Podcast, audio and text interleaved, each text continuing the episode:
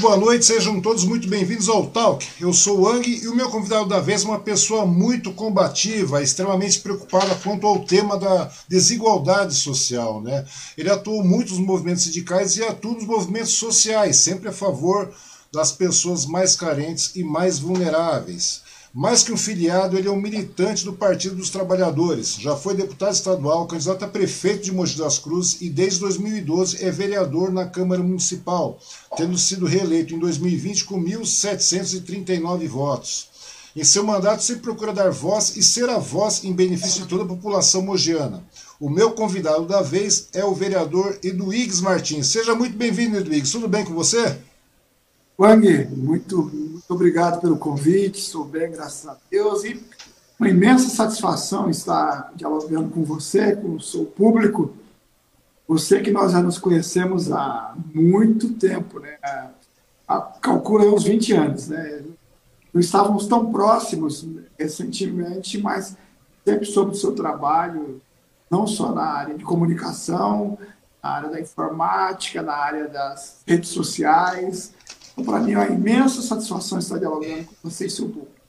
Ô, Pedro Higgs, o prazer é meu de estar conversando contigo nesse momento. A gente realmente já se conhece faz muito tempo, desde a época do, do, do Sinap, lá do sindicato, de verdade, faz muito tempo isso aí, né? E de verdade fico muito, muito contente, muito lisonjeado de ter a sua participação aqui principalmente nesse período de pandemia, que tudo fica corrido, tudo fica aquela, aquela questão de, de tempo se torna tão escasso, né? E você está aqui se dispondo a conversar, conversar com todo mundo aqui, dar um parecer sobre a situação da, da falar sobre sua trajetória, falar sobre Mogi das Cruzes, que é uma cidade bastante proeminente, bastante que avança constantemente, falar sobre todo, toda a política do Estado e falar também sobre o cenário nacional, que eu acho que é muito importante nesse momento, né, Eduígues? Exatamente. Vive um momento delicado, é, eu, eu, eu, digo de uma crise institucional, uma crise entre todos os dias tem uma situação de tensão na vida política nacional, brigas STF, executivo, é, no ar uma conversa que pode ou não ter golpe, enfim, momento bastante delicado que nós temos que fazer reflexão sobre isso. É um, um, momento bastante conturbado, a grande verdade é essa, né? Bom, mas antes de tudo eu vou pedir para que vocês que estão assistindo, que irão assistir essa nossa conversa aqui, se inscrevam aí no nosso canal no YouTube, cliquem em gostei, compartilhem esses vídeos nas suas redes sociais, pois assim você acaba colaborando e muito no fortalecimento do canal. É simples, é grátis, é indolor, não tem problema nenhum, é só clicar em, em gostei e se inscrever no canal. Também quero agradecer aos patrocinadores que são o Bazar da Sil, o Restaurante Vale aqui em Suzano, e dizer que se você gosta do tal, quiser e puder ser um dos nossos colaboradores, os links estão aí na descrição do vídeo, né? E se você também quiser ser um dos patrocinadores, é bastante simples. Só mandar um, uma mensagem para o WhatsApp aí no, que está no meu tele, está no telefone na parte superior da minha tela aí, que a gente conversa, vai ser bastante legal e você acaba fortalecendo o canal para que a gente traga mais pessoas e, e sempre com assuntos interessantes e esclarecedores aqui para a nossa região. Ô, Edwigs, para começar, você é mineiro, né? Você é natural do município de Carlos Chagas, é isso, cara, lá em Minas Gerais. Conta um pouco da sua infância em Minas, como é que foi a sua chegada, como é que era até aqui? Então, Ang, é, eu sou mineiro, como você mesmo disse. É, nasci em uma cidadezinha chamada Carlos Chagas, bem próximo já da, da Bahia. Vivi lá até os sete anos, mas guardo boas lembranças, porque é uma cidade do interior muito pequena, com um rio chamado Rio Mucuri. Então eu, eu guardo boas lembranças, aprendi a nadar lá naquele rio. É, fiz o começo da, da, da, escola primária naquela cidade, uhum. uma cidade gostosa, mas crise econômica é, fez com que a minha família migrasse para São Paulo, procura de emprego, meus irmãos, meu pai, e vim morar na zona leste de São Paulo. São Miguel Paulista, Itaim. Quando eu falo São Miguel Paulista e Itaim, uhum. e quem mora de aluguel, muda muito de lugar. Então, hora eu morava em São Miguel, hora no Jardim IP, para quem conhece a Zona Leste de São Paulo, naquela época, naquela época a gente tinha muitos cortiços. Sim, é quatro, cinco casas no corredor. É, um tanque para todas as pessoas lavarem roupa. E muitas vezes até um banheiro coletivo do lado de fora ali na Zona Leste eu, eu vivi por ali e Com 14 anos já entrei no Senai. Fiz o exame para ingressar no Senai. Uhum. São Miguel Paulista tinha um Senai. Sei. Senai, senador José Emílio de Moraes. Tinha uma grande indústria em, em São Miguel chamada Nitroquímica Brasileira, do Grupo Votorantim. Sim. E ela admitia 16 alunos por ano no Senai da indústria. Fiz, passei, e ali começou a minha trajetória profissional e política também. Porque eu já é. comecei lutando no Senai pela admissão de todos os formandos ao final do curso. Pois é, isso que eu queria te perguntar, né? Porque foi ali que começou a sua, a sua militância política, porque não digo militância política partidária, mas a militância política, porque a partir desse momento você começa a ver o, que existem outros horizontes, né? Além do que aquilo que o pessoal procura colocar também, não é verdade, Luiz? Porque a gente vê que existe uma desigualdade bastante grande, você começou a sentir já na época do. do, do, do- do- quando você é, é, fazia um curso aí, não é verdade? Então, naquela época, nós vivíamos ainda a ditadura militar, se não me Sim. engano, 78, 78, 79. Uhum. E a nitroquímica brasileira do grupo Votorantim, José, tanto é que o Senai chamava Senai Senador José Emílio de Moraes, ou seja, Uhum. pai ou avô do Antônio Emílio de Moraes. O Senai tinha uma, uma prática cruel. Ele selecionava numa- num bairro gigantesco como São Miguel Paulista 16 alunos Aham. e só deixava entrar para a indústria oito. Então eu comecei a batalhar para que todos os 16, que era muito pouco, uma fábrica Sim, é de verdade. 6 mil funcionários, todos fossem admitidos. Aham. E aí começou a nossa luta ali pelo pleno emprego daqueles formandos. Ali então eu peguei um pouco do gosto pela luta eh, por trabalho, por igualdade social. igualdade social, né? Acho que a, a grande. Ou seja, está falando de 78, isso aí, né? Em plena época de ditadura militar. Ou seja, naquela época lá a gente já via que o problema maior do Brasil sempre foi a questão da igualdade social, né, cara? A desigualdade social é bastante grande. É uma coisa que a gente está vivenciando até hoje, né, Edwigs? É, hoje o Brasil, infelizmente, voltou para o mapa da fome, tinha saído do mapa da fome. Então a Verdade. desigualdade social ampliou no Brasil. Mas naquela época da, época da ditadura militar, é, os números também eram muito maquiados. Sim. Eu lembro do Delfim Neto, que era o ministro da Economia, a inflação era maquiada. Naquela época não tinha transparência. Se você reunisse para protestar, para falar, para cobrar, era preso, torturado, deportado. É, e aí eu vejo muita gente falando volta à ditadura militar. Pois é. Mal, mal sabe este que fala volta à ditadura militar. No regime militar, ele não poderá falar isso. Pois é. Poderá protestar. né? Não poderia, não poderia fazer nada, né? A gente vê as pessoas falando, volta aí 5 queremos aí 5 agora, não sei mais o que, aí 5 com liberdade democrática. Não existe isso, a grande verdade é essa, né? A grande, mas a gente vê o pé da coisa toda.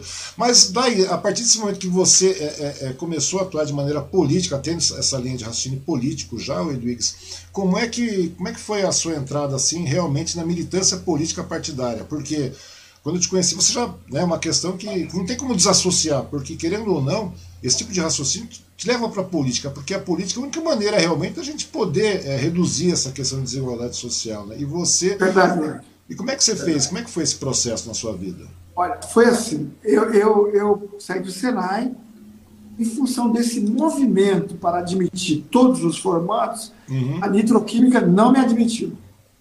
Era considerado lá um subversivo. Aham. Aí eu tive uma rápida passagem por uma indústria em Guarulhos. Depois eu entrei na Companhia Suzano de Papel e Celulose, Aham. em 1981. Entrei na fábrica, a manutenção, né, fiz o Senai, passei por uma indústria rapidamente e, e entrei na Companhia Suzano. No segundo ano na empresa, 83, por aí, eu fui em uma assembleia no sindicato. E discutindo pauta de campanha salarial, eu me destaquei Uhum. e um, um membro da diretoria do sindicato me chamou para conversar. Ele queria montar uma oposição sindical à diretoria do sindicato, que era fruto da ditadura militar, uma diretoria de intervenção militar. Uhum. E aí eu topei entrar na chapa. Ao topar entrar na chapa, eu entrei na vida sindical. Pois e é. depois tem a outra etapa, a vida partidária. É verdade, porque quando eu te conheci, na realidade você já. É, é, eu te conheci lá no SINAP, né, no Sindicato dos Papeleiros, né? E daí, daí, a partir dessa entrada aí, como é que. Como é que você via a, a, questão de você? Porque chegou um determinado momento que você acabou virando presidente desse sindicato, né, do SINAP, não é verdade? Como é que foi essa entrada, essa, essa trajetória assim? Então, eu, eu entrei na diretoria dos sindicatos papeleiros, é, depois me tornei presidente do sindicato local dos papeleiros. Uhum.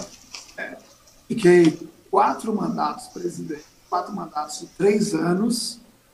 E depois eu decidi organizar os papeleiros no Brasil inteiro, no país. Sim. Foi uma nova empreitada, foi uma nova batalha. E conseguimos fundar o SINAP, que você conhece, uhum. nos ajudou a estruturar o SINAP do ponto de vista de tecnologia da informação, dialogar com o país inteiro. E, e, e, e aí também um, dando os pitacos na vida partidária, sendo candidato, uhum. é, é, às vezes não, não consegui me eleger, mas teve uma boa votação, tive duas votações de 30 mil votos, que me, me resultou uma sétima suplência depois de como deputado. Então eu sempre fiquei ali fazendo essa ponte movimento sindical, movimento partidário. Uhum. E, depois de um certo tempo, fui eleito vereador, que já estou no terceiro mandato. Sempre achando que o movimento sindical é muito importante para conquistar salário, condições de trabalho digna, mas a lei que rege tudo isso, rege salário, rege sindicato, vem da, da política partidária. Sim, é e quem pode legislar são os políticos. É verdade. Não são sindicalistas. É verdade, é verdade. Agora, uma coisa que você está citando com relação aos sindicatos, né? Eu não sei se é uma visão que eu tenho, porque eu, querendo ou não, eu acabei acompanhando uma certa parte do sindicalismo desde a sua época, né? Eu acabei entrando lá, na, na, fazendo conteúdo com o Sinap, daí eu acabei me inteirando com o João Caetano, que é um jornalista né, sindical muito bom, que fez um trabalho junto conosco também. Minha pergunta é a seguinte: por que, que hoje, voltando a falar de sindicato no caso, por que, que hoje um desinteresse tão grande dos trabalhadores para com os sindicatos? Porque para, na década de 90, na década de 2000, ainda tinha até uma disputa por conquista de direções, hoje, e hoje está tão difícil encontrar trabalhadores que queiram participar do sindicato. O que, que aconteceu na, na, na questão dos sindicatos, o, o Eduígues? O, o Wang, o que ocorreu foi o seguinte: o movimento sindical ele foi sendo enfraquecido e pulverizado ao longo dos anos. O movimento sindical tinha grandes conglomerados de operários. Indústrias automobilísticas tinha 30, 40, 50 mil trabalhadores. Uhum. Na época do Lula. Hoje não tem mais. Hoje, além da, da robotização, da informatização, da reestruturação produtiva, caiu o número de trabalhadores é, terceirizou. Tem fábricas hoje que ela não faz o carro. O chassi é feito no lugar, é, o motor é feito em outro, uhum. as rodas é feito em outro lugar. E ela só usa o nome, a Toyota e outras empresas mais. Uhum. Então, primeiro, deu essa fragilizada. fragilizada. Segundo, é, o, a uberização, o home office, a terceirização, que é a pulverização, foi enfraquecendo. E, a, e os trabalhadores foram perdendo a, a, o interesse e perdendo a percepção da importância do sindicato. Né? Outro fator, vários fatores que estimulam também. Muita gente não tem mais perspectiva de se aposentar. Né? Pois é. E a indústria não se tornou mais o grande carro-chefe da economia ela se pulverizou de tal forma que fragilizou, dividiu e pulverizou. Isso levou ao desinteresse. Assim. Uhum. Mas você acha ainda que os, os, trabalhadores ainda manifestam alguma solidariedade às causas coletivas assim, Edwigs? Ou se eles, eles acabaram se recolhendo assim a esse mundo, digamos, privado, particular deles, né? Na sua opinião, passou a existir alguma tipo, uma subjetividade na qual é, tem uma preeminência os, os interesses do indivíduo ao invés do, dos interesses da classe? É, teve vários fatores que, que primeiro, a, as novas gerações elas são movidas hoje por outros, outros objetivos. Né? A internet influencia muito, uhum. o consumismo influencia muito, é, a diminuição da classe operária, diminuição uhum. da classe operária. É, é um fenômeno que pessoas às vezes não percebem, mas você não tem mais conglomerados operários, como eu disse. Né? Uhum. As lojas, por exemplo, vendem pela internet. Daqui a pouco você não terá grandes magazines. Isso tudo fez com que rompesse o tecido de organização sindical. Fez com que rompesse. Além disso, o desinteresse por esse trabalho né, que era manual dentro da uhum. indústria, hoje a coisa ficou muito mais é, no campo, como eu disse, da internet, no campo é, é do trabalho intelectual, vamos dizer assim. Uhum. Tem, tem mais ainda também o desinteresse de ser trabalhador mesmo. As pessoas acham que não vão se aposentar. Então ela toca alguma coisinha hoje, é, toca outra coisinha amanhã, mas não quer uma, uma certa estabilidade, do ponto de vista de recolher previdência. Uhum. Até a porque, soma disso tudo, né? Uhum. Até porque hoje não se tem mais, né? até porque hoje não se tem mais, mais uma perspectiva né, em cima das políticas trabalhistas que nós temos, não é verdade, Luiz? É, eu vou pegar um exemplo. A, a companhia Suzano de papel, você conhece bem? Sim, conheço. Suzano. Sim. Quando eu entrei, ela tinha 6 mil operários. Hoje ela tem 1.800. Quem entra lá hoje, jovem que entra lá, lá média de tempo de casa há 15 anos, média. O jovem que entra lá hoje, ele não quer ficar na empresa. Ele entra lá, fica dois, três anos, não quer ficar. Ele não tem mais aquele, aquele sentimento, aquele amor e a busca da, da estabilidade que se tinha Pois é, porque antigamente era um objetivo. Né? Porque era, antigamente era um objetivo da pessoa, pô, eu vou estudar, vou fazer isso, fazer aquilo, vou me preparar para poder entrar numa companhia Suzano e deter uma estabilidade. Né? Essa era uma linha de raciocínio que existia antigamente, que não existe mais, é aquilo que você falou, né? Até porque hoje. É, Ainda tem aquela história toda, né? Eu não sei se é verdade, se funciona dessa maneira, como é que está funcionando, mas os sindicatos ainda trabalham, atuam, né? E daí hoje ainda tem essa história da, da, daquilo que, que o pessoal chama de PLR, né? De participação de lucro, resultado. Daí você acha que hoje as pessoas se preocupam mais com a questão de lucro e resultado do que com a questão de uma reposição salarial, Edu Iris? Olha, eu, eu, eu, não diria que se preocupa mais com lucro e resultado do que com reposição salarial. Hum. É, o, o, jovem que entra na indústria hoje, é, ele vive num mundo. Esse mundo que para nós, a mim particularmente, povo, eu, eu, hoje eu faço muito mais reuniões virtuais. É, essa, essa, geração, ela não tem mais esse apego pelo trabalho, né? indústria, né? Essa geração, ela, ela, ela entra já com outra perspectiva, né? Uhum. entra com outra perspectiva. E eu não entendo o que é, é, lucro e resultado. É um fenômeno que nós precisamos ainda entender. Entender. É, é assim, quase que chocante. É, antigamente, você entrava, na, um jovem entrava na indústria e falava, poxa, eu quero ficar aqui 10 anos, eu quero aposentar aqui. Uhum. O cara entra ali e fala, não, a transição, transição.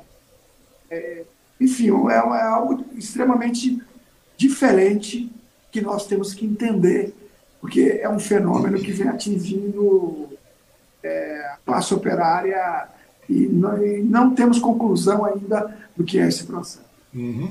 E, e, vendo todos esses fenômenos aí, Edwiges, me conta uma coisa, na sua opinião, o que, que como é que é hoje ser dirigente sindical nos dias de hoje? Atualmente, o que é ser um dirigente sindical, vindo todas essas mudanças, todos esses fenômenos aí?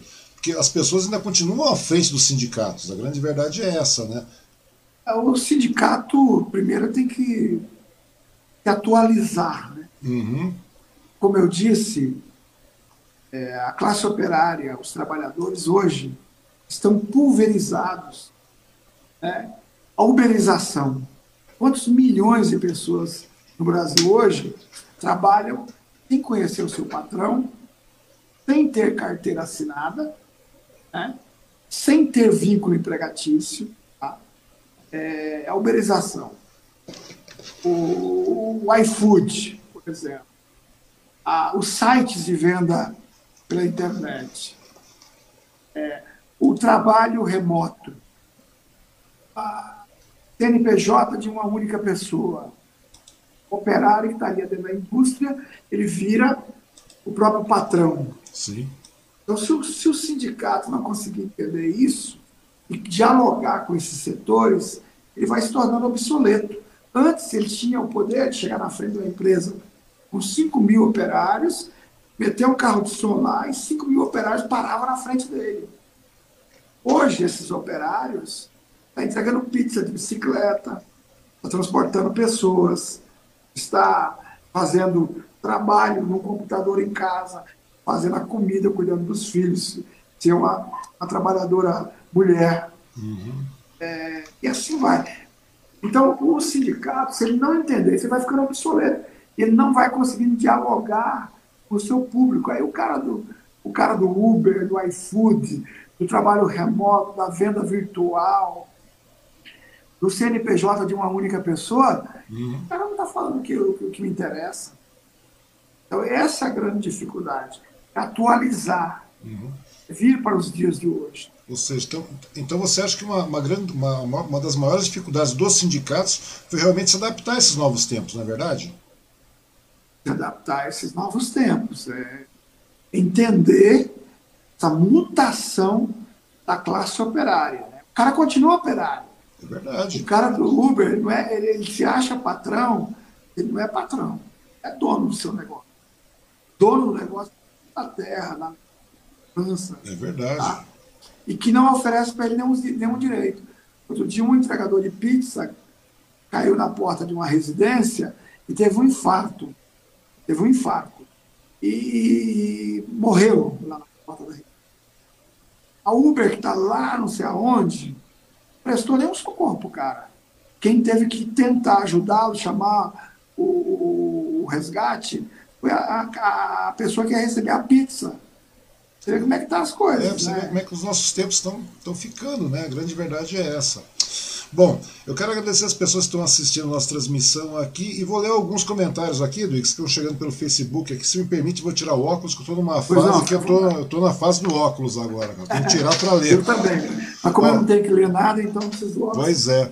Chega aqui o Elton Franco, é, o Elton Ferreira Martins dando boa noite, a Gilza Rabelo dando boa noite é, e falando que a, nitropera, a nitroperária. O Geraldo Maurício, muito boa noite a todos estamos assistindo a sua transmissão. O Geraldo Maurício mandando um abraço. O, o Elton Ferreira dando boa noite a todos. Onde é que está aqui?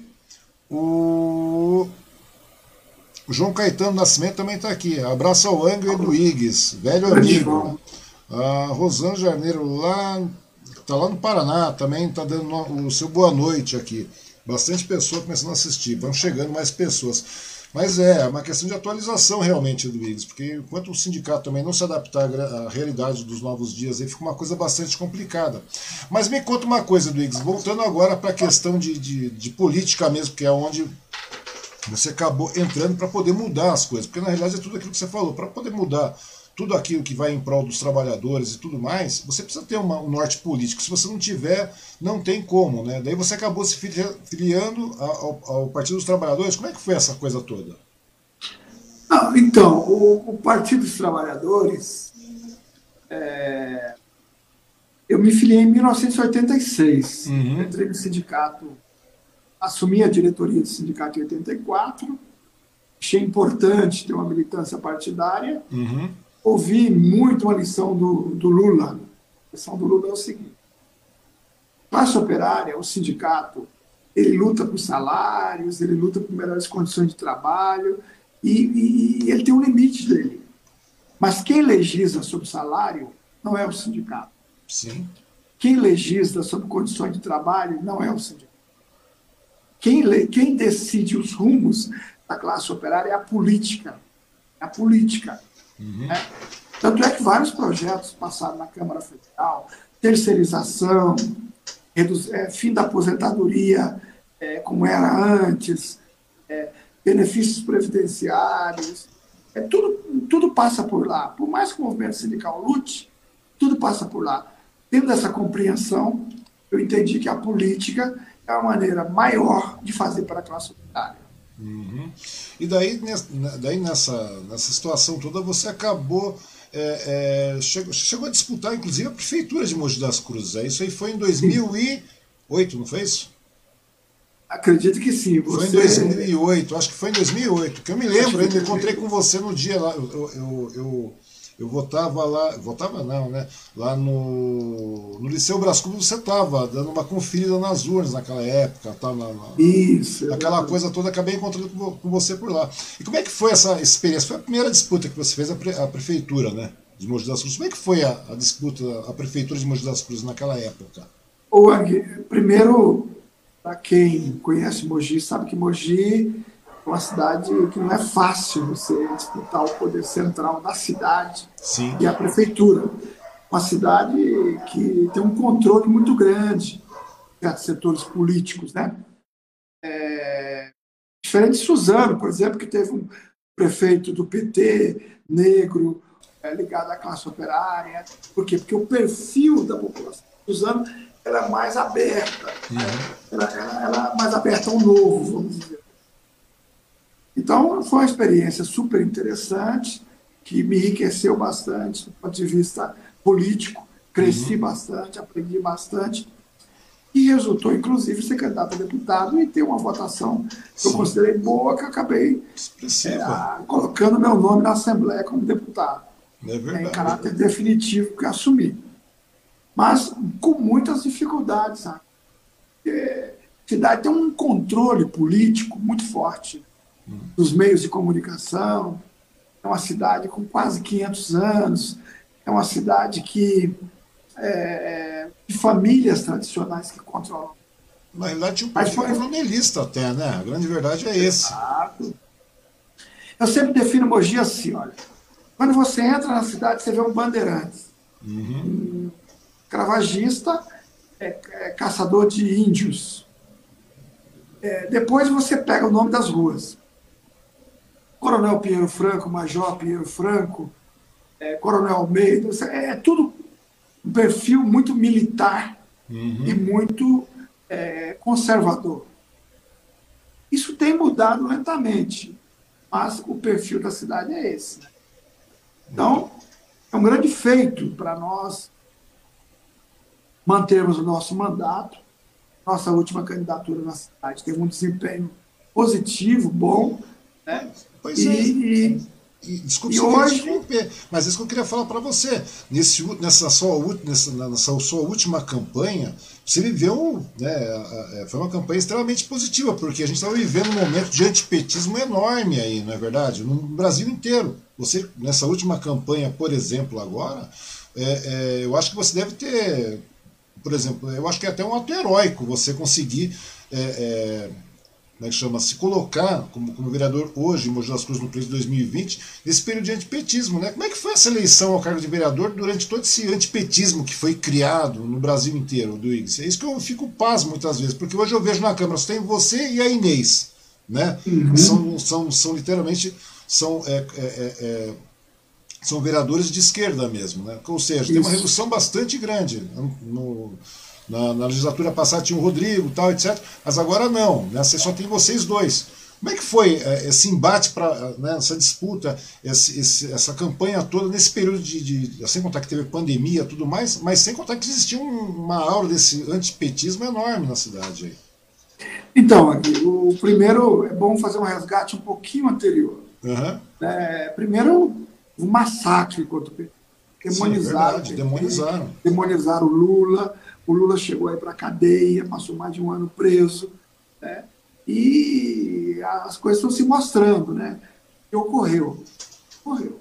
Está é, tá caindo, tá caindo a máscara, né? Uhum. É, Moro, Delanoal e outros setores da, do Poder Judiciário brasileiro, depois veio à tona com, com, com os áudios, né? Da Intercept Brasil e por Sim, aí vai. Claro foi mostrando claramente que foi um jogo para tirar o Lula da disputa eleitoral. Para o STF uhum. é, e para outros setores da sociedade reconhecer que tudo foi uma fraude, é porque a coisa foi extremamente grave. Né? E, é. e, demonizar o PT, demonizar o Lula, para evitar que ele ganhasse as eleições e o PT continuasse né, a governar o Brasil. Uhum. E, isso refletiu na massa que o grande carro-chefe do todo é a Rede Globo, foi a Veja, foram, foi o Judiciário Brasileiro, e isso ficou na, no, na, no imaginário, na cabeça do uhum. De fato, foi uma campanha muito difícil, somado à pandemia, né? Pandemia que dificultava e dificulta até hoje, temos que manter vigilantes, né? O, o, contato com a população, diálogo, debate político, né? Mas, felizmente, as coisas estão ficando, foram ficando claras, estão ficando claras. Eu acredito, inclusive, que o Lula será o próximo presidente da Opa, torcemos para isso, porque a situação está bastante crítica, a grande verdade é essa, né? Eu estava conversando, esses dias atrás, conversei com várias pessoas, com, com Afonso Pola, que você deve conhecer, eu conversei com o Cavuco aqui da POSP, aqui em Suzano. Cavuco. Conheci, conversei com muitas pessoas, com o Valmir, com toda a gente aqui. Eu conversei com o Fábio Torres do PSOL, com várias pessoas. E, e uma coisa complicada, às vezes eu fico pensando, né? É, é, é bom e é ruim ao mesmo tempo, porque hoje a gente depende do Lula, porque para a gente ver a situação que está, porque nós não temos, eu não consigo ver uma terceira via, mas vamos conversar até a respeito disso. Até porque eu acho que eu fico meio, meio triste porque a esquerda não conseguiu, nesse meio tempo, é, eu acho que ela deixou muito passar, deu, deu, deixou o negócio correr tanto quanto, quanto de forma aberta, assim, tranquila, e para chegar onde nós chegamos. Se nós tivéssemos um empenho maior, uma cobrança maior, deveríamos ter nós poderíamos ter gerido outros líderes também. A grande verdade é essa, né? Nós teríamos esse período, mas a situação é essa. Hoje eu acho que a gente tem realmente a opção de, de mudar, de tirar o que está acontecendo no poder aí com, com a questão do Bolsonaro, né? Não tem como questionar esse cara, é uma coisa inquestionável a incapacidade do cara. E volta o Lula com a mesma cobrança, com o mesmo empenho que estão sendo feitos no Bolsonaro, porque eu tenho certeza que é, é maneira de nós co colocarmos o Brasil no eixo de novo. Né? A grande verdade é essa. Nós estamos vivendo um momento muito ativo. Mas vamos conversar a respeito disso de uma maneira mais tranquila, porque as pessoas acham falam assim, nossa, mano, você é um extremo comunista. Não, eu não sou um extremo comunista, só que eu, eu vou pelo bom senso da coisa, cara. Não é verdade? Acho que o que está faltando nas pessoas é bom senso, cara. Sabe, é bom senso. É, é verdade. O, o, primeiro, houve todo o processo montado por Lula não ser candidato, o Lula, elite brasileira, inclusive a imprensa, não só a Rede Globo. Sim, os meios de comunicação em geral. Jogou peso nesse projeto. Peso nesse projeto. Deu no que deu. Bolsonaro eleito, né? Bolsonaro eleito, Bolsonaro está fazendo o está fazendo, inclusive ameaçando as instituições. Sim. Hoje fala todos os dias que é, quem tiver voto impresso não vai ter eleição. Pois né? é. Eu falo que a gente vive um mini golpe a cada dia, cara. Não é verdade? Sendo que ele foi eleito várias vezes com a urna eletrônica, os seus filhos foram eleitos com a urna eletrônica, ele ganhou a eleição passada com a urna eletrônica, primeiro e segundo turno. Ele está preparando uma narrativa para a derrota que vai acontecer e para manter o público dele é, entretido, né? Unido. A grande verdade. É entretido unido. e unido. A grande verdade é essa. A gente vai discutir a respeito disso porque é uma coisa caótica, cara. Eu acho que é o momento. É, eu falo declaradamente que eu acho que a gente tem que ficar esperando para chegar até 2022. Eu conversei com o Boulos também um tempo atrás aí, e a ideia era, é mais ou menos essa mesmo. Você não pode esperar chegar 2022 para você começar a falar de, oh, vamos mudança, vamos começar, como nos organizar. Não, eu acho que a esquerda hoje, a oposição, não digo nem a esquerda, mas a oposição, aquele que não está contente com esse atual governo, tem que começar a se posicionar agora. A grande verdade é essa. Começa a se posicionar agora, porque você não pode esperar. A gente tem, o brasileiro tem a, a questão de pensar em política na, na, data. E o negócio não é na data. Tanto que a gente deixou o negócio acontecer na data, olha o que aconteceu. A gente está aí com né, esses. Meu, é um quadrinho de, de puro retrocesso. A grande verdade é essa. Não temos, então, é. quer dizer, tem que começar a pensar em política agora, já, nesse momento, porque a situação está caótica, gritante. É aquilo que você falou, a gente está no mapa da fome, nós temos com mais de vinte e tantos milhões de pessoas desempregadas, cara. Não é verdade? Só que é, nós, nós temos os, nós temos os elementos para fazer uma reflexão do Brasil hoje. O Brasil hoje, primeiro, muito importante ressaltar, podíamos ter começado a vacinar em agosto do ano passado. É verdade. Agosto. Pfizer ofereceu vacinas em grande quantidade para comprar o Brasil. Propositalmente não comprou. Por vários fatores. Né? Negacionismo, não acreditava na vacina, não acreditava na doença. Talvez, talvez, hoje precisa fazer uma reflexão. Hoje eu começo a achar também que interesses econômicos, eu, eu, eu segurar a compra, para depois comprar, para que a população tivesse é, apavorada por um outro preço. Uhum. É, não, não, tem muita explicação. Eu não sei, é, se você me permite eu, eu, dar uma opinião, eu não sei, cara, eu conversei com várias pessoas aí e eu tenho um, um, um, um, raciocínio com relação a isso, porque o primeiro ano do governo Bolsonaro foi um ano ridículo, é, é, é, economicamente falando, você sabe que é, é verdade, foi um ano pior que o do Temer, não é verdade? E não tinha perspectiva, não, tem, não tinha perspectiva de melhora também, porque não existia plano econômico, o Guedes, querendo ou não, é, é, com todo respeito, o cara é um perfeito competente, fica naquela história de, de manter uma escola suíça, de, de uma realidade que não existe, e o que acontece? A, a, verdade é que nós entraríamos no segundo ano de, de, de Bolsonaro com uma, com, uma, com, uma, com uma política econômica ridícula, onde, onde o desemprego estaria, estaria extrapolando, independente de pandemia ou não, mas daí desemprego, fome e um monte de, de, inflação e tudo mais. Mas o porém é o seguinte: é, eu acho que a partir desse momento nós tivemos uma pandemia. E a partir do momento que tivesse só, porque só a, a crise econômica gerada no primeiro ano, no segundo ano do governo Bolsonaro, já seria o, o suficiente para meter o pé nesse cara para fora, para a população ir para a rua e meter o pé embora. Concorda comigo? Porque é, veja bem, a partir do momento que você, que você tem uma pandemia, você obriga as pessoas a ficarem em casa, que as pessoas são obrigadas, não é que você obriga, mas você, as pessoas acabam ficando em casa, dá-se a impressão de que também existia esse lado, de se blindar em cima da doença, do terror da população. Porque a população ficaria à mercê nesse momento. É, elementos tem, né? A Dilma caiu, caso um negócio chamado pedalada fiscal. Pois é. São contábil, contábil. Bolsonaro fez coisas piores. Né? Sim. Se mantém. Bolsonaro não caiu porque também a elite brasileira e internacional tem outros interesses. Primeiro, a tarefa número um dele foi tirar todo o, o que a Petrobras tinha de poderes sob pressão. Uhum. Primeira coisa. A população às vezes não consegue entender isso. Uma das maiores reservas petrolíferas do mundo, do planeta, estava destinada ao seu lucro para saúde e educação. Você sabe que educação faz um país é, se libertar de verdade. Coreia, Japão, outros países investiram em educação. E o governo Lula e Dilma tinha descarimbado o lucro dado para isso ameaça o mundo. Um país com dimensões continentais. Um país com, com terra para produzir alimentos. E com educação, com formação, com profissionais de ponta, com inteligência. Isso vira uma potência. Verdade. Isso vira uma potência. Então, primeiro tinha que quebrar esse grande projeto que ia vir a sua sustentação a partir do Hoje a Petrobras foi fatiada, ela já não tem mais poder, que, que, que, que era o nosso passaporte. Tomamos a descoberta do pré-sal, era o nosso passaporte. Depois, privatizou a única indústria de ponta que nós tínhamos, é, é que era a aviação. Sim. Agora, está falando da Eletrobras, os Correios. Então, Bolsonaro não cai a elite também ainda tem interesse, ele cumpra um papel de entregar o Brasil. É, um, entregar o Brasil. É, porque na realidade ele, a gente viu uma política entreguista, cara. A grande verdade é essa, não é?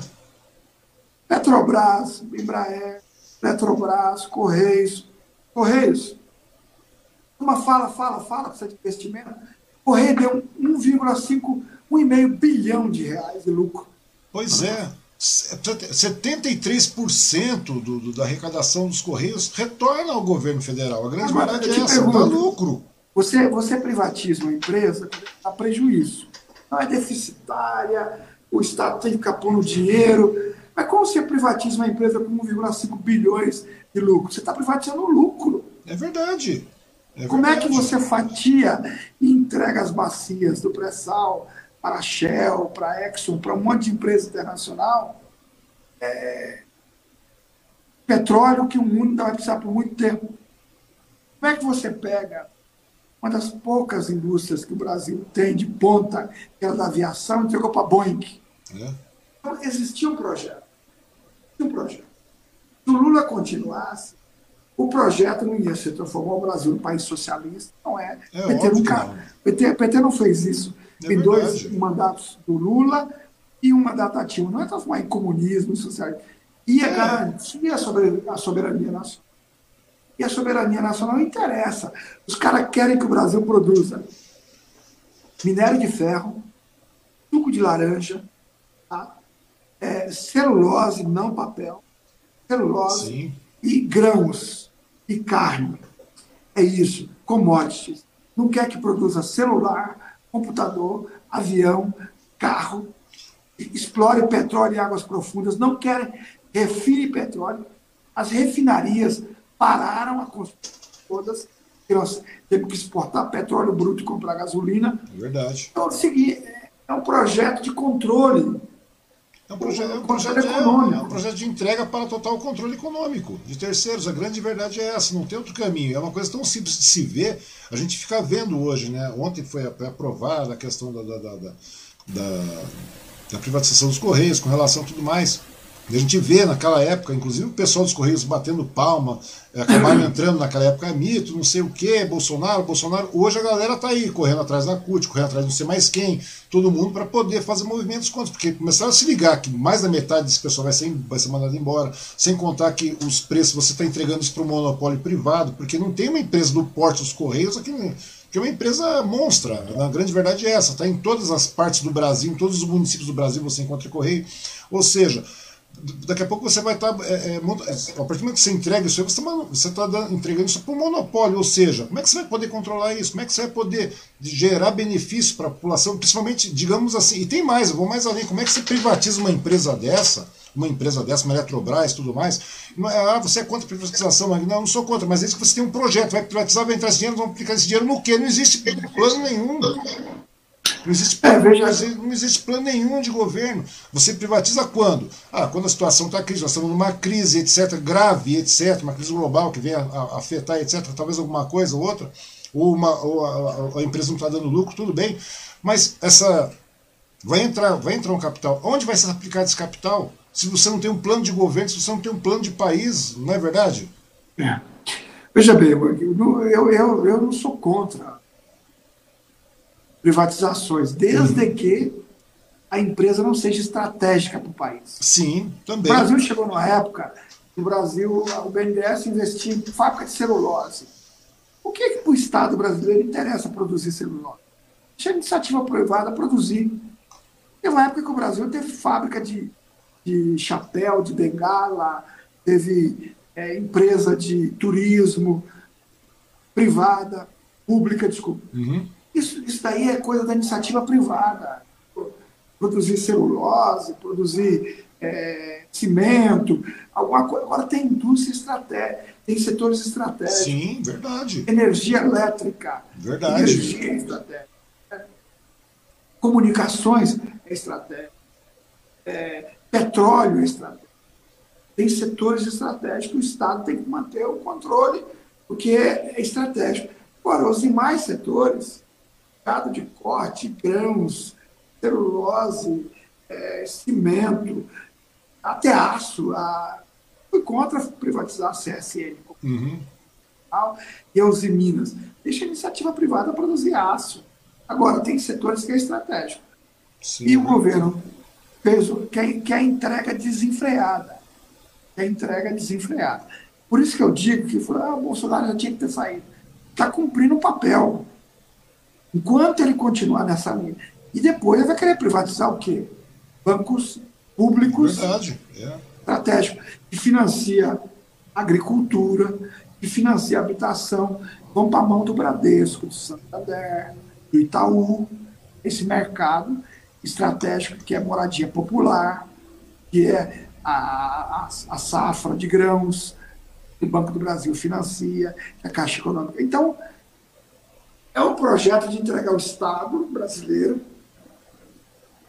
empresas que foram construídas com o dinheiro do nosso povo, Verdade. que se tornaram fortes, sólidas, que dão lucro para setores que querem pegar tudo pronto e continuar ganhando dinheiro. É verdade. E aumentar os preços, inclusive, do serviço. É verdade. Hoje mesmo estava discutindo com relação à questão dos Correios aí. E a pessoa fala, ah, onde é que você viu mandar uma carta? Eu falei, rapaz, o problema dos Correios é que o Correios hoje, vamos falar dos Correios, o Correio não é uma empresa que entrega a carta. O Correio hoje é uma empresa de logística, cara. A grande verdade é essa. É a maior empresa de logística que ganhou prêmios internacionais para baixo para cima.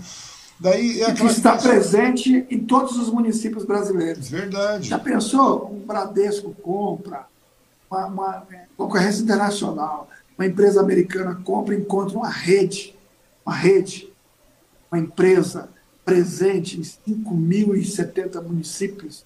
O que esse cara precisa mais?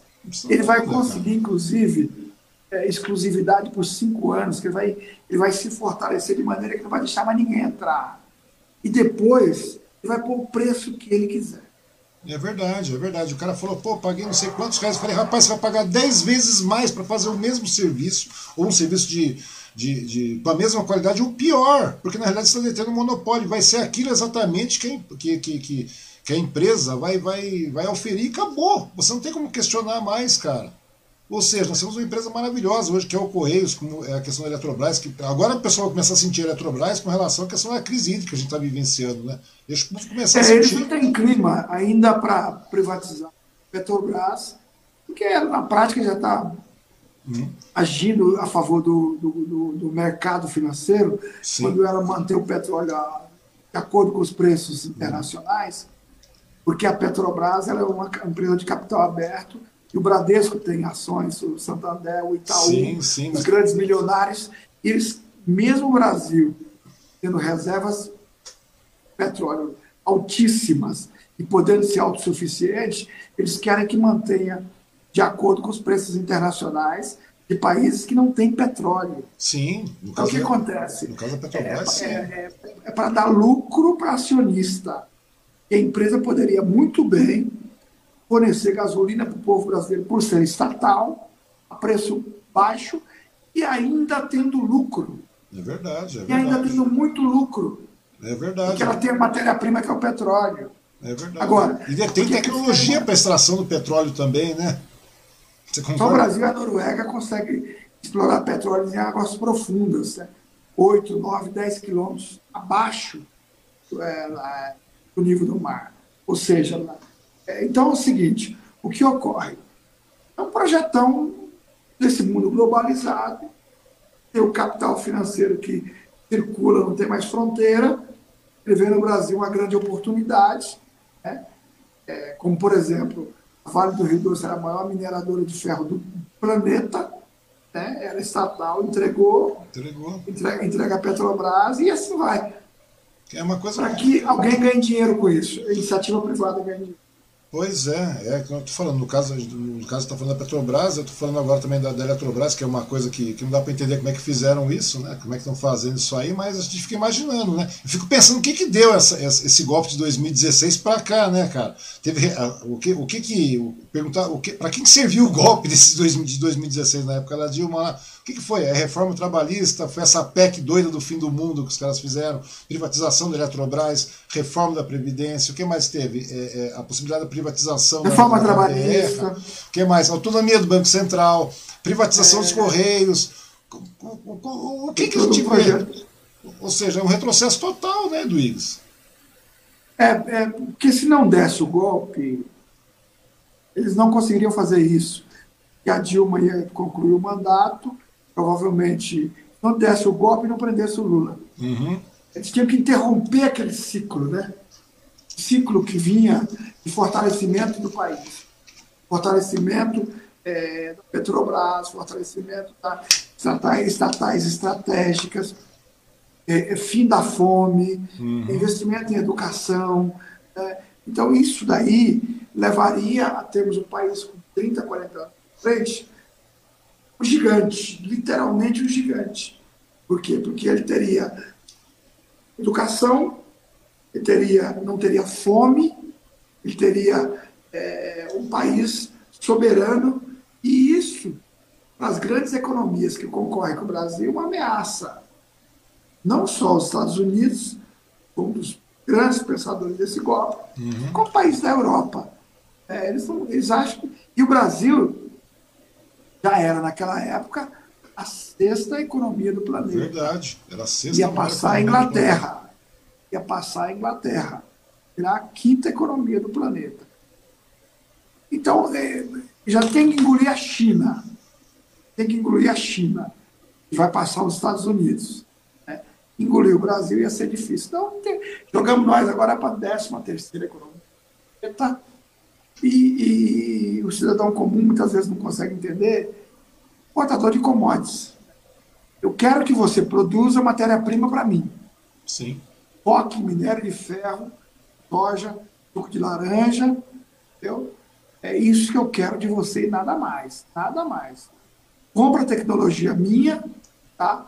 E eu quero a sua matéria-prima para produzir a tecnologia. É isso e conseguiram. Pois Até é. agora conseguiram. Até agora estão conseguindo, né? Eu até vou te fazer uma pergunta mais direta, assim, como é que você avalia essa gestão desse, do, do Bolsonaro, cara? No geral, no contexto geral. Porque é uma coisa bastante complicada, porque falar da, da, de, do, da questão do golpe e tudo mais é uma coisa, mas avaliar uma gestão como a do Bolsonaro, como é que você avalia isso, Eduígues? Você que é um, uma pessoa é, experiente, que sempre está.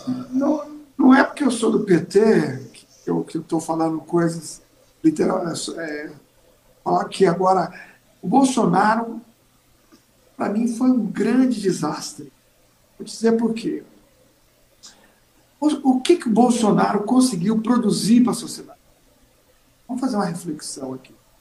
O Bolsonaro liberou o porte de armas. Tá? Uh, o que mais que o Bolsonaro fez? O que, que o Bolsonaro fez para a sociedade brasileira? A fome aumentou, o desemprego aumentou, ele desregulamentou a legislação trabalhista, acabou com uma série de, de garantias que tinha, é, voltou agora ao Ministério do Trabalho de fachada. Verdade. Eu, eu, eu, não consigo ver, não é, não é porque eu sou petista, eu não consigo, eu forço a minha memória, eu não consigo ver alguma coisa que eu possa dizer assim, olha, Andy, o Bolsonaro acertou nisso. Eu não consigo ver. Eu pergunto para os bolsonaristas, fala para mim, grande discurso do Bolsonaro é que acabar com a corrupção. Pois é, mas está mais do que evidente aí. O Centrão. O Centrão está no, no, no, no, coração do governo dele, que é o bloco mais podre do Congresso Nacional. Mais podre do Congresso. Então, falar que combateu a corrupção não é verdade. O Centrão está lá. A economia não cresceu qualidade de vida do povo não melhorou. Eu não consigo ver. pelo bem do Brasil, eu queria dizer assim, ó, Bolsonaro fez.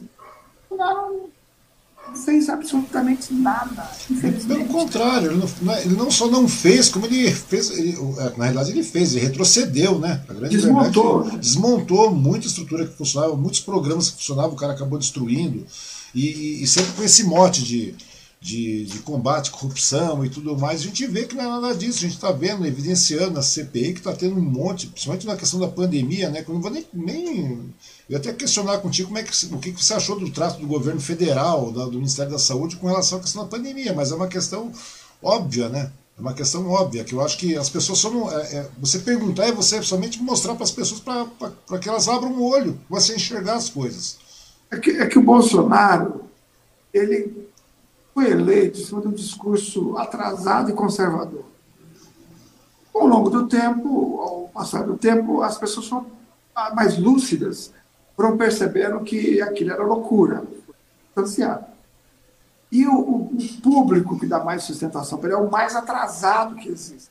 Uhum. É o negacionista, é o cara que não acredita em vacina, é o cara que não acredita que a doença existe, é o cara que não acredita em máscara. Né? E ele virou refém desse povo dele. É o último, é o que sobrou para ele. Então ele teve que sustentar esse discurso, que levou a 500, mais de 550 mil mortos. Então, para manter esse público conservador e atrasado, para ele não zerar, zerar em apoio popular, ele teve que, teve que continuar com esse discurso. Uhum. Esse discurso inconsequente levou a, a indicar cloroquina, levou a falar que se vacinar vira jacaré, é, levou a essa problemática toda. E agora, ele está fazendo um outro discurso para poder manter o público eleitoralmente, do ponto de vista eleitoral, e ele precisa do voto impresso. Pois é, uma outra imbecilidade, é. que como se o voto tivesse que ser impresso e auditado e tudo, mas o voto já é auditado, sempre foi auditado. Desde a época. Você, você que é um especialista nessa área de TI, eu não entendo muito. Você que é a urna eletrônica, ela não tem é, ligação com o mundo externo através da internet. É um aparelho que coleta os votos. Todo ano, nessas eleições, o TSE abre ao público a tentar quebrar a segurança da urna. Sim, é verdade. É. E ele a família dele foram eleitos e reeleitos por quatro, cinco eleições com a urna eletrônica. Então, está é, tá construindo agora outro, outro, outro discurso, outra narrativa é, para poder se sustentar. É. Primeiro negou a doença, falou que a Terra era plana, e agora está com, o tal do voto impresso. É, e se blindando pelo Centrão, né? Inclusive foi, foi, foi ontem, né? Como é que é, aconteceu a, a questão da, da do voto impresso? Da, é, é, porque foi, foi, foi chegado lá, foi derrotado na comissão, né? Com, relação à questão do, do voto impresso. Né? Chegou Arthur Lira agora e fala assim que vai levar a decisão do voto impresso para a decisão do plenário da casa lá no Senado, não sei mais o que. Ele chegou e falou assim, se eu não me engano, o que ele falou foi o seguinte, que o voto impresso está pautando, é, está pautando o Brasil. Não é justo para com o país a gente não termos, nós não temos o voto impresso. Esse é o discurso do Lira, né? Ou seja, daí você vê a, a carimbada de grana, porque na realidade é mais ou menos aquilo que o Freixo falou, né? Como é que você vai. Você quer um voto. O que, que você entende como voto impresso, Edwigs? Eu não consigo mais entender. Você, você apertar o número, você vai sair seu nome e, e, o candidato em qual você votou. Como é que você vai auditar? Como é que você vai. Não tem lógica Exatamente. isso. Olha, veja bem. É, porque o voto, primeiro, o voto já é primeiro, é impresso, não tem mais, é. mais aquela coisa. Você vai lá, você recebe seu canhoto do seu voto. Ou seja, ele está impresso, você esteve lá. Concorda comigo? Agora, em quem eu votei, cadê a transparência? Cadê a, a, a, o sigilo do seu voto? Isso pode migrar para uma coisa muito perigosa, é, que é o controle de quem o eleitor votou. Pois é. A partir do momento que você sai com o canhoto, ou mesmo que você coloque numa urna, você está quebrando o sigilo do seu voto. Pois a é. urna eletrônica, quando você confirmou ali, desapareceu, foi para o sistema. Mais um voto foi para o sistema. A urna eletrônica, você, como eu disse, é uma pessoa de TI, é, não tem contato com o mundo externo. É ligado dali na mesa do mesário e dali tira-se a memória dela, leva e vai descarrega. É. É, é o Bolsonaro está discurso falso, porque ele e os filhos dele, todos foram eleitos pela urna eletrônica. Inclusive, ele ganhou a última eleição, fraudou nas redes sociais com fake news, Sim. mas ganhou no voto é, é, a urna eletrônica. Então, esse discurso que a urna eletrônica é uma, é um, é, um, é, é uma, uma conversa para questionar o resultado das eleições. É, Porque não podemos voltar ao passado da urna, cédula de papel, não existe. O cara ficava cantando. Um voto para Zé da Silva. É. Um voto para Pedro. Aí o cara colocava o um risquinho lá na outra folha. O cara colocava um risquinho no nome que ele quisesse. O urna eletrônica não vai obedecer risquinho. Quando você apertou lá, viu que estava zerada, votou. Ao final do dia, você apertou lá, vai dar um voto para o Wang, vai dar um voto para o Inuix, um voto, que é o computador. Agora, esse discurso é muito perigoso, porque quem lida com controle de voto via ameaça, pressão, pois é. isso ocorre muito no, na, nas milícias, é, especialmente em cidades controladas pelas milícias, a pessoa depois vai ter que. Se o sistema for colocar numa urna, ele vai ter que fotografar o papelzinho antes para levar para a milícia ver. Pois é. Então, é, é uma maneira de cabrestar. De, Na realidade, é uma maneira de você travar o voto, acabar com a eleição, acabar com a idoneidade, acabar com a democracia. A grande verdade é essa, Eduígues. Quebrar o sigilo do voto. Exato. Que a urna, quando você confirma, ela leva com ela quem você votou. O cara quer que pega para fora da urna, leve para alguém. É, pois é. Não tem lógica isso, cara. Não existe lógica nisso. Você concorda comigo? A única lógica é, é você. Perigo.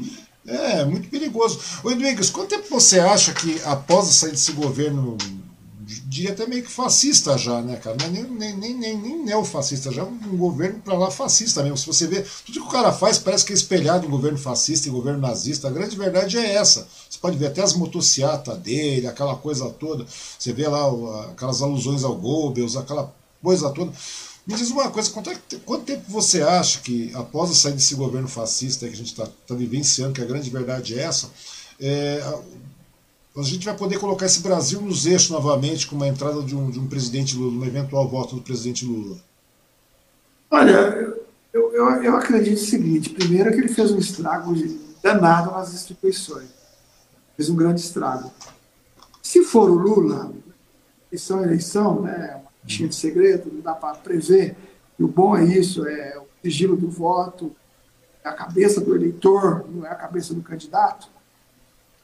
O, o, o Lula e o programa do PT sempre apostou muito no mercado interno, nas pessoas, e sempre tratou os setores da economia como estratégicos. Né? Uhum. Por exemplo, não sei se o PT vai adotar isso, porque vai depender, claro, de um programa de governo. Hoje a gasolina é um fator que trava a economia. Quase seis reais o litro da gasolina. Verdade. O gás é quase cem reais. Isso vai em efeito cascata em vários produtos. Como a Petrobras é empresa estatal tá? e dá bilhões de lucro, bilhões de lucro, ela reduzir um pouco o lucro, não ligar tanto para os acionistas, ela pode ajudar o mercado interno a se reaquecer. É um caminho. Uhum. E hoje, a Petrobras só serve para dar dividendos para acionistas. Só para isso. Nada mais. Dar dividendos para acionistas, os grandes acionistas. Esse é um fator. Outro fator, como eu disse, é o fortalecimento do mercado interno. Né? O consumo interno brasileiro. Né? É importante fortalecer o mercado interno, para que a economia volte a funcionar. Uhum. Então, eu, eu acredito nessa capacidade, nesse olhar que o Bolsonaro não tem. Por exemplo, aumentar o salário mínimo que o Lula aumentou durante vários anos consecutivos, muita gente fala, isso é loucura, isso vai quebrar a Previdência, isso vai não sei o quê. Ao congelar, quase congelar o salário mínimo, o que aconteceu? Então, acumulou riqueza só para um setor da economia Verdade. que insiste em pagar um salário mínimo. Verdade. Insiste em pagar um salário de R$ 1.040, R$ 1.100. O, o outro setor da economia que poderia ganhar com o aumento do salário mínimo, fazer a economia virar, e aquilo que o Lula sempre fala, o pobre, quando pega mil reais, ele joga na economia. O rico, quando pega cem mil reais, ele põe no mercado de especulação. Então, o que acontece?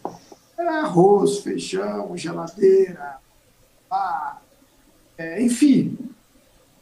Então, a visão econômica do pobre é problema e a visão que eu acho progressista, adotada pelo Lula e pelo PT, que o pobre é uma solução. É Trabalha, consome, a economia vira. Padaria vira, mercadinho vira. Tá? Enfim, a economia vira de modo geral. É verdade. Infelizmente a gente não acaba não vendo isso, né? Ou seja, mesmo mantendo, mesmo numa eventual entrada do presidente Lula é, é, e tudo mais, mantendo uma linha de raciocínio lógico, porque a, a, mudança vai ser visível mesmo nos primeiros anos, mas eu acredito que vai ser uma, uma questão de décadas, porque querendo de década, né? Por mais de uma década isso aí. Porque querendo ou não vai ser complicado, porque o estrago que o Bolsonaro fez é um estrago muito grande. E até 2000. É, porque eu acredito que não vai ter um impedimento desse, desse, do fascínio até 2022. Mesmo com CPI, mesmo escancarando um monte eu, de problema. Eu acho que não. Não vai ter, né? Então, ou seja, não existe uma real possibilidade de impedimento. E até lá em não, 2000. Não vai porque o Lira, primeiro, é, está segurando mais de 130 pedidos de impeachment. É um cara que tem, foi colocado lá pelo Bolsonaro. E é, ao entrarmos no ano que vem, praticamente vai ter tempo hábil para o impeachment. Uhum. A temperatura está subindo, mas eu não acredito que não chegue a tal ponto. Pois é, mas até 2022 os números, os números vão ser gritantes, que a gente está vendo hoje um número de mais de 20 milhões de pessoas desempregadas, Brasil em mapa de fome, gente passando fome, gente comendo osso, gente comendo o resto de comida né? Você vê comendo, comendo lixo, literalmente falando. Daí você vê aí 500, quase 600 mil pessoas mortas pelo, negacionismo da pandemia. Daí eh, que até 2022 nós vamos estar tá beirando lá uns, 8, uns 900 mil, umas 900 mil pessoas. O pessoal fala, isso não bateu um milhão, porque a gente está com uma, um número ridículo de, de, de de, de, imunização de primeira e segunda dose. Daí você vê que tem, existem o, o, os dados pontuais de, de, abertura de escola, aquela coisa toda, que os números vão crescer agora com relação a essa variante Delta e a abertura da, da a volta às aulas aí. Você imagina como é que vai ser o. E você botar crescente, né? Crescente, o desemprego, a inflação, aquela coisa toda que a gente está falando, aquele bolo todo. Em 2022 o número vai ser bastante gritante, né? Então, ou seja, daí tanto que. O cara também está prevendo isso, né? Bolsonaro e sua trupe já estão prevendo isso. Bolsonaro, Fiz já estão prevendo que Logicamente, os caras não serão reeleitos, por isso mesmo que os caras investem nessa questão de voto impresso, de não sei mais o que e tal. E agora, e, e, em contrapartida, fazendo a, a questão de, de contra-atacar as manifestações, porque na realidade a população já está começando a perder a paciência e ir para a rua, né? Você vê que está acontecendo manifestação por todo o Brasil aí, né? É, com relação à gestão do Bolsonaro. E na, na, na, questão, você acha que vai ter no, vão haver novas manifestações nesse período o, o, que, que, tem, que vão começar em, a, a, colocar mais peso e mais pressão junto ao Senado, mais pressão também, porque chega um determinado momento que até, a, que até, é, é, até o mercado começa a sentir essa pressão, não é verdade? E vai começar a fazer pressão em cima disso aí. Não pode chegar e haver um derretimento muito grande lá, lá para frente de 2022? É, eu vejo assim, à medida que vai deteriorando a situação do país, na, no desemprego, a fome, vários fatores, no fator ambiental. Bolsonaro liberou a destruição da Amazônia. Verdade.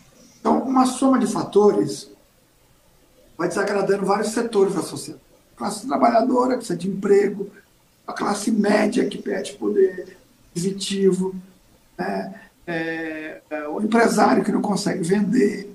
Né? Enfim, essa soma de, de, descontentamento desemboca em, em convulsão social. Essa, qualquer parte do mundo funciona assim. Uhum. E aí, vai, com certeza, vai ser crescente. Com certeza, o desemprego que está altíssimo não vai reduzir então em pouco tempo.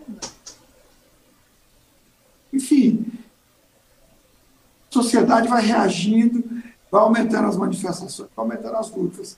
Não sei se isso resultará no impeachment, não sei se elas serão suficientes para fazer com que o Lira, Lira paute um impeachment, uhum. mas com certeza vai criando um clima para que nas próximas eleições o Bolsonaro perca aí de lavada. Uhum. Ou seja, nesse caso aí. Mas existe também a possibilidade do cara acabar sendo condenado, por exemplo, que nem agora tem, tem com relação à questão das fake news e tudo mais. Ou seja, pode acontecer como aconteceu com o Temer também, né? De repente o cara ser literalmente acabando sendo preso mesmo após a, uma possível derrota, né? Uma, uma, outra questão o Bolsonaro, acho que ele, ele chega a, a, raciocinar dessa maneira. Diga uma coisa, Rodrigues, na sua concepção, cara, você acha que pode existir um, uma tentativa de, de, digamos que o cara vá para o segundo turno e perca, ou digamos que o cara nem vá para um segundo turno, porque a questão do voto impresso, independente disso ou não, creio eu que deva ser derrubada, literalmente derrubada. Né, na concepção do voto impresso. A partir do momento que o cara não for eleito, você acha que pode ter uma, uma, manifesta, uma entrada, um, uma investida como foi feita lá nos Estados Unidos com o Trump, a partir do momento que ele perdeu, que ele pediu para que invadissem Capitólio e não sei mais o que. Você acha que vai, pode chegar em umas vias de fato no Brasil em 2022? Eu acredito que sim. Por quê? Porque o Bolsonaro, desde o primeiro dia dele no governo, ele já vem preparando uma, uma ter um respaldo dos militares e já tem dos milicianos. Todo mundo sabe que uhum. a ligação da família Bolsonaro com milícias é de agora. Então, o Bolsonaro colocou 17 mil militares no poder, Verdade. no governo. 17 mil militares que ganhavam 4 mil, 5 mil no quartel, passou a ganhar 10, 12 mil. Não vai querer abrir mão desse privilégio. As polícias militares, ele faz questão de tentar influenciar. Vai em qualquer formatura de, de, de cadetes, de iniciantes, qualquer quartel no Brasil. Para quê? Para preparar para não entregar o poder pela via democrática. Claro que tem setores no Exército, náutica, uhum. lúcidos, que, e que tratam seu papel como militar como institucional, né? que, é, que é a defesa da soberania nacional, das fronteiras, e tem essa clareza que a carreira militar é uma carreira de Estado, não de governo. Sim. Não é um governo que vai controlar o Forças Armadas. Então, eu acredito que esses militares lúcidos né, é, não vão embarcar nessa.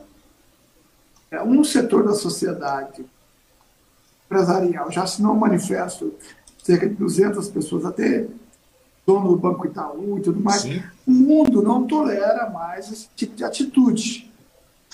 É que o Trump fez, fez, fez e teve que ceder.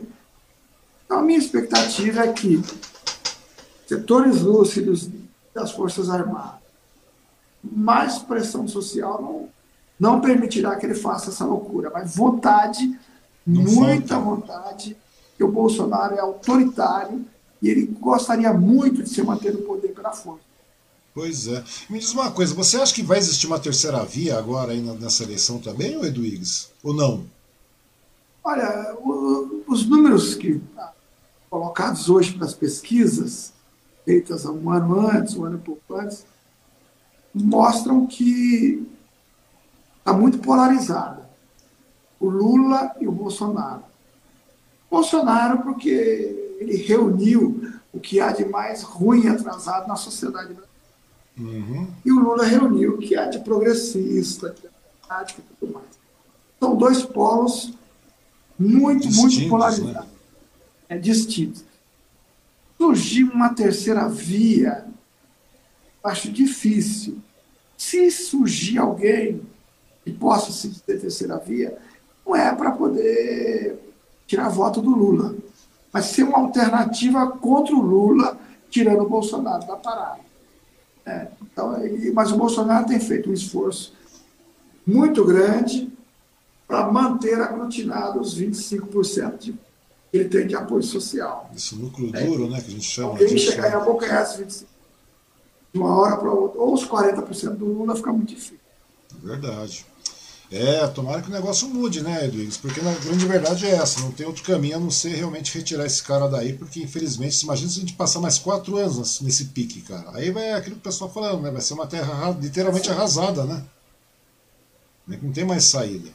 Bom, Edwigs, para finalizar um pouco a nossa conversa aqui, eu gostaria de perguntar para você aí é, com relação à questão regional, a questão do município aí de Mogi também né, que na verdade eu ia até conversar no meio, mas eu acho que o tema do Bolsonaro é uma questão tão importante que a gente tem que começar a ver agora, não pode deixar para depois, como a gente falou. Se a gente deixar para depois, porque vai brotar dinheiro, a gente está vendo essas privatizações doidas, eles estão acelerando tudo isso aí, na realidade o que vai acontecer? É, eu vejo que nada mais é do que para blindar e montar uma máquina de novamente montar aquela estrutura final para uma questão de eleição também. A grande verdade é essa, porque você não tem para onde enfiar esse dinheiro de maneira racional e lógica se você não tem um plano de governo, se você não tem um plano de, de nação. Né? A grande verdade é essa. Então aí o negócio agora é começar a mobilizar desde já. Mas voltando agora para a escala regional aqui, Edwigs, me conta uma coisa. É, fala de uma coisa que, querendo ou não, é aquilo que a gente falou, né? Já ficamos num período de 20 anos aí no estágio coronel, quase coronelista em Mogi. É, para você foi uma surpresa a vitória do Caio Cunha frente à candidatura do Marcos Mello, Marcos Mello, no caso, que representava todo aquela, aquele esquema já antigo. Na sua opinião, o que, que levou o Caio a ser, a ser eleito prefeito em Mogi das Cruzes? Bom, primeiro, é, foi de fato uma, uma surpresa a vitória do Caio. eu achei que o nosso candidato, o Rodrigo Valverde, que ia para o segundo turno. Hum. É, mas aí o Rodrigo fez um trabalho que acabou ajudando o Caio Cunha, né? Ele fez um papel de bater no Marcos. O Caio Cunha ficou de bom moço. Uhum. Resultou na, no Caio Cunha para o segundo turno e o Rodrigo, muito próximo, não foi. É, o que levou o Caio Cunha a ser eleito feito, o Marcos Mello ele fez, errou muito. Errou muito no começo. E errou em situações que é difícil apagar. Né? Aumento de PTU de 70%. Sim. É irracional. Irracional. Depois, ele repetiu o erro no ano seguinte. Teve que voltar atrás. Então, essa somatória, esses dois pontos principais, o restante eu não coloco como fundamentais, não. Uhum. Mas IPTU. IPTU se atinge a cidade toda. É verdade. Todo mundo tem uma casa, paga IPTU. Você mexe com todo mundo. E coisas é, colaterais, menores, como fotografar as casas e mandar o boleto, que é o, a pessoa aumentou seu imóvel 10% do tamanho, ou que é, o drone não viu, é, confundiu uma, uma, uma caixa d'água coberta com uma lona com cômodo, uhum. ou um canil com cômodo. Você Coisas sentiu assim, isso? Foram chateando a população. Você acabou se sentindo um tanto quanto ofendida também, né? A grande verdade é essa. Então somou, somou isso tudo e o Marcos Mello se tornou inviável, né? Uhum. E o Caio Cunha, que era oposição, né, não tinha responsabilidade de gerir absolutamente nada, ficou na posição de estilingue. Teve a ajuda do Rodrigo, que ajuda que eu digo como petista, não ia abrir mão de fazer a discussão da cidade, e tivesse que criticar, criticasse, ia criticar. Isso tudo ajudou o Caio Cunha a ser eleito prefeito. Uhum. E como é que você avalia esses primeiros meses do, do, Caio Cunha como prefeito? Principalmente esse momento de pandemia, esse momento tão atípico que, que o mundo inteiro está vivendo. Olha, o Caio Cunha, como eu disse, é uma pessoa de boa vontade, né, uhum. de acertar. Pegou um, momento difícil, né? pandemia, é, tendo que ter medidas impopulares, fechar comércio, restringir circulação de pessoas e tudo mais. Mas ele teve uma boa postura com relação à pandemia. Ele agiu com coragem, é, exigiu que, que, que, se respeitasse as medidas sanitárias, ponto, um ponto muito positivo. Mas teve erros, né? erros preocupantes. Né? Uhum. Demoliu imóveis, pessoas morando. Estado de vulnerabilidade. Em estado de vulnerabilidade na situação, né? É uma coisa complicada aquilo. Talvez por ter um grupo que o assessora, trabalha no seu governo, um grupo não tão experiente, e foi conflito com ambulantes, é, excitações erradas. E, pelo bem da nossa cidade, pelo bem de Mogi, porque quem gosta da cidade tem que torcer para que ela dê certo, torce para que se acerte, né? Mas tem errado, tem errado, infelizmente. São erros que podem ficar marcas no seu governo. Uhum. Um outro detalhe também, Edwix, que eu queria, não posso deixar de perguntar para ti, que você é uma pessoa bastante experiente, uma pessoa voltada sempre para o social. Diz uma coisa, como é que você tá, como é que você avalia a questão, né? Porque você é uma pessoa realmente muito interessada com relação à juventude. Já vi você falando várias vezes com relação à questão da juventude, educação e tudo mais, né? Tudo que envolve os jovens. Como é que você avalia essas, essa volta às aulas aí em meio a uma, uma imunização assim tão baixa, tão precária em âmbito nacional? Como é que você acha? Como é que você vai refletir isso aí na questão de Mogi das Cruzes, que no começo foi uma questão tanto quanto problemática, a questão da imunização, né? Veja bem, nós temos que ver os vários lados da volta às aulas. Primeiro, a vida em primeiro lugar. Sim. A vida em primeiro lugar. Então, assim, ah, volta o comércio, volta a indústria, volta às aulas, quer que volta tudo. Mas as pessoas estão morrendo se contaminando. Vamos analisar as crianças que voltam para dentro da sala de aula em grupo de 10, 15, 20, 50, as salas são, são superlotadas. Criança, é difícil você disciplinar, lava a mão toda hora, é, não compartilha objetos, usa máscara, é difícil. E as crianças são assintomáticas. Uma vez uma criança contaminada, passa a outra, passa a outra, elas vão para dentro de casa. Agora, avançou um pouquinho a vacinação, mas ainda tem muita gente desprotegida. Verdade, é número ínfimo. Então, né? pode ter um boom. Pode ter um boom de contaminação. Ou seja. Então, eu acho que, pelo bem da vida, com essa ferramenta que a, que a, que a educação à distância, e nós já estamos no mês 8 para acabar o ano, falta quatro meses. Normalmente, dezembro, ano novo, Réveillon, não tem aula. Acho que valeria a pena esperar. Uhum. Em nome das famílias, em nome dos, servidores da, da Secretaria de Educação, é, lamentavelmente o governo está entendendo que não.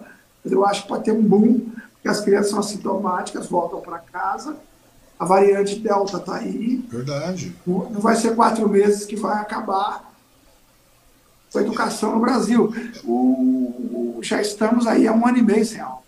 Pois é, e é aquilo que eu estava falando, né? já falei várias vezes com várias pessoas a respeito disso, porque, inclusive, que você citou tem quatro, eu falei isso há cinco meses, né? Quando nós tínhamos cinco, seis meses, aí falei, não era mais fácil brecar tudo, manter é, é, o distanciamento e não, o não retorno às aulas e realmente fazer um investimento, visto essa possibilidade de uma variante, de um contágio, uma imunização precária que a gente está vivendo, não era mais lógico, racional, começar a investir realmente em tecnologia, seja no Estado em todos os estados aí, a federação, não sei se pode se falar disso, da, da, do governo federal, mas realmente fazer uma plataforma, juntar é, quesitos para que a gente pudesse ter um, um, um, ensino à distância um tanto quanto mais, digamos aí, é, é, inteligente, mais dinâmico e tudo. Eu acho que poderia ter, investir nessa questão nesse meio tempo, né, Eudes, ao invés de você. Porque na realidade a questão da volta às aulas muito vem pela pressão da, da, do, do, privado, né? Muito daquela privado. privado vem, vem, vem forçando a volta às aulas. Então se torna uma coisa bastante complicada. Era mais fácil investir em tecnologia para a gente difundir realmente um sistema de ensino remoto, à distância, com melhor aproveitamento. É, o Brasil, o Brasil, infelizmente, ele pecou nisso, né? A maioria da nossa população conheceu essa ferramenta na pandemia. Pois é. Pandemia. Eu, eu lembro que sou funcionário da companhia anos. E uma vez no SINAP, Sindicato Nacional, ia fazer uma reunião com a Companhia Suzano, com alguns sindicatos do Brasil. A Suzano propôs uma videoconferência. Ninguém topou. Ninguém topou. Preferiu presencial, viajar é, São Paulo para Bahia, viajar de Salvador para o norte da Bahia, viajar do Espírito Santo porque videoconferência o cara fala, ah, negócio do outro mundo. E as grandes indústrias faturam milhões ou bilhões, estão na frente, né? bancos tudo mais. Então o Brasil, infelizmente, está muito atrasado nesse aspecto. É, tem criança que não tem internet. Pois é. Pois tá? é. Então valeria a pena fazer um plano. internet, mas não tem dinheiro para comprar o plano. Então, quando fala aí a gente entender essa tecnologia, trabalhar e familiarizar com ela. As pessoas vão ter computador, internet ou dinheiro para pôr internet, para essa geração começar a entender. Mas que é necessário, é importante. Mais do que necessário. A gente de fala... um grande valor é, econômico, social, essa ferramenta. É verdade. E isso porque nós já estamos há dois anos de pandemia. Né? Era uma coisa que já deveria ter sido repensada e repensada e colocada em prática, porque parque tecnológico, parque informático para isso, tudo mais, desenvolvedores, nós temos de monte aqui, cara. É uma coisa que, que é um tanto quanto complicado, mas preferem voltar ao presencial e, e eu acho que a gente vai viver mais um retrocesso nesses próximos meses, né? infelizmente. Eduígues, país que já está vivendo, né? É, pior ainda. E uma última pergunta, Eduígues, aí, com relação a um tema bastante recorrente que está em alta na região aí, que é a questão do pedágio em Mogi das Cruzes, né? Querem transformar o Mogi no corredor aí, né, cara? Existe alguma possibilidade disso não vir a se concretizar? Porque parece que já está tudo encaminhado para ser realmente isso e acabou. Como é que tem? Como é que está andando esse negócio aí? Veja bem, o governo do PSDB, não falo Dória, estadual, Sim. terra, tem uma política de entregar as estradas do estado de São Paulo. É, às vezes as pessoas falam assim, não, estrada pedagiada é muito boa, melhor e tal, porque o governo não cuidou como devia cuidar da estrada pública. Uhum. Então você paga IPVA por esse carro para cuidar das estradas. Você paga impostos. Propositalmente, o governo abandonou várias estradas, se tornou um símbolo de, de, de ineficiências, essas estradas, cheias de buracos, é, de, de, de, um traçado perigoso. Aí falaram assim, venderam para a sociedade. A grande saída, a grande, grande solução é privatizar as estradas entregar para concessionárias de é, serviço público uhum. é, rodoviário das estradas. O que aconteceu? Entregou, você paga pedágio é de 18, 15 reais na, na, na Chieta, aí passando, aí estou sendo 4,20, milhares de carros no mesmo dia, eles mantêm lá uma equipe terceirizada para jardinagem e, e empreiteira para tapar buraco e tal. Porque quando o governo do estado entrega a estrada, entrega a estrada boa. Ela aguenta ficar ali naquela situação 10 anos. Então, infelizmente, é uma das maneiras do povo pagar de novo. E aí, Mogi, como Mogi é rota para o litoral, eles querem colocar um pedágio na Mogi Dutra. Só que isso é um problema. Mogi, existe pós-Mogi Dutra. Existe Piatã, Novo Horizonte, Margarida, Caracol, é, Taboão, que é o distrito industrial. Sim. Existe. Primeiro, vai fazer uma cidade dividida. O mogiano, para ir para Mogi, vai ter que pagar pedágio hojeando dessas, desses bairros que eu te falei. Segundo, a Mogi Dutra é uma estrada, uma estrada, uma estrada em perfeitas condições. Ali, ah, mas a iniciativa privada que pegar ali vai melhorar. Melhorar o quê? Pois é. Melhorar o quê? Mogi Dutra é... Então, veja bem, falaram também que não vão duplicar o Bertioga. Verdade. É meramente para arrecadar ganhar dinheiro. Pois é, eu conversei com o deputado, o deputado falou, determinado deputado, ele falou, não, mas é bom privatizar, porque em contrapartida há melhorias. Mas que melhorias que nós vamos ter no Mogi Bertioga, por exemplo? Vai duplicar? Não vai. O que, que nós vamos ganhar com isso? Na verdade, é um projetão do PSDB começou de entregar as grandes rodovias de São Paulo para a iniciativa privada, porque aquilo é uma mina de dinheiro por segundo está caindo dinheiro no cofre da, da, da, concessionária. Então, não concordo, não é uma visão atrasada que eu sou contra. Concordo, porque dá para o Estado manter, dá para o poder público manter essa estrada. Uhum. Sem cobrar de novo do cidadão. que Já paga os impostos para manter as estradas, inclusive PVA, que tem esse objetivo. Uhum. E nesse caso, mas como é que está o pé da, da, dessa negociação com relação ao pedágio de Mogi das Cruzes? Vai acabar saindo? Conversei com o Valverde, ele falou, é, eu acho que o negócio já está mais do que feito, Ang. infelizmente... Olha, Ang, o, o, tem algumas pequenas é, é, vitórias jurídicas. Uhum. Eu, particularmente, não acredito numa vitória duradoura. O Tribunal de Contas do Estado suspendeu o edital de licitação do argumento que no edital estava escrito uhum. que a Artesp ia fazer intervenções às estradas que vão para Mogi, que chegam em Mogi. E, segundo o entendimento do Tribunal de Contas do Estado, o, o Estado não pode ter autorização do município fazer intervenções nas suas estradas municipais. Uhum. Levou à suspensão do edital. Mas não acredito que o tribunal vai manter isso muito tempo. Espero que sim. Acredito muito mais na luta, na pressão social, uhum. na pressão política. Yeah. Mas está nessa situação. É, o Rodrigo, inclusive, falou para mim assim, é uma coisa, uma questão bastante complicada, Wang. É uma coisa que, que é que na realidade eu acho que ele falou realmente falou, é uma coisa extremamente complicada que a gente está vivenciando aqui na região e a gente vê várias manifestações acontecendo em Mogi, né? Em Mogi, em toda a região, com relação à questão dos pedágios, porque na realidade Mogi vai fazer exatamente aquilo que a Marilei falou, vai virar um pequeno corredor. É, manifestações tem, acho importante ter, mas eu acho que poderá servir para atenuar um pouco a situação, mas zerar, evitar, acho difícil. Semelhante a do Rodrigo Alveira. Ele, controle do, do, governo do Estado de São Paulo, sobre a máquina do Estado. Proximidade com os tribunais e tudo mais, eu acho que vai retardar um pouco, mas vai acontecer. É, e uma vez impetrado fica difícil de voltar, né, Rodrigues? A grande verdade é essa, né? É lamentável. Mas vamos continuar, né? Vamos torcer para que o negócio tome outros rumos, né? Mas infelizmente eu não sei não. Acho que eu, partilho da mesma opinião de vocês aí. Bom, Edwigs Martins, de verdade, meu muito obrigado pelo seu tempo, pela sua disponibilidade de conversar comigo aqui, conversar com, as pessoas que estão nos assistindo. Tem o pessoal do Telamix que está assistindo aqui também. Parabéns, vereador. Parabéns, Wang. O Marcos Perrin também está aqui. O pessoal do Telamix está falando, é isso mesmo, vereador Edwigs, fazendo um ótimo trabalho por Mogi das Cruzes sempre.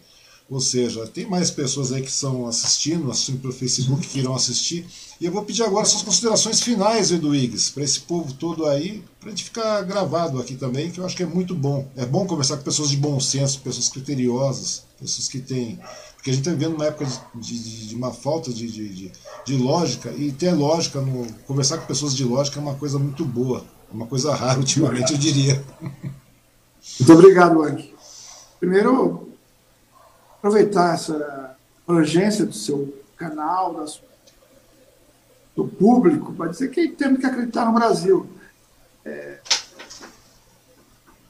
é possível, irá acontecer. O Brasil vai voltar, de fato, a ser um país solidário, fraterno, democrático, com crescimento econômico, né? comida na mesa do povo, emprego. É um país rico, né?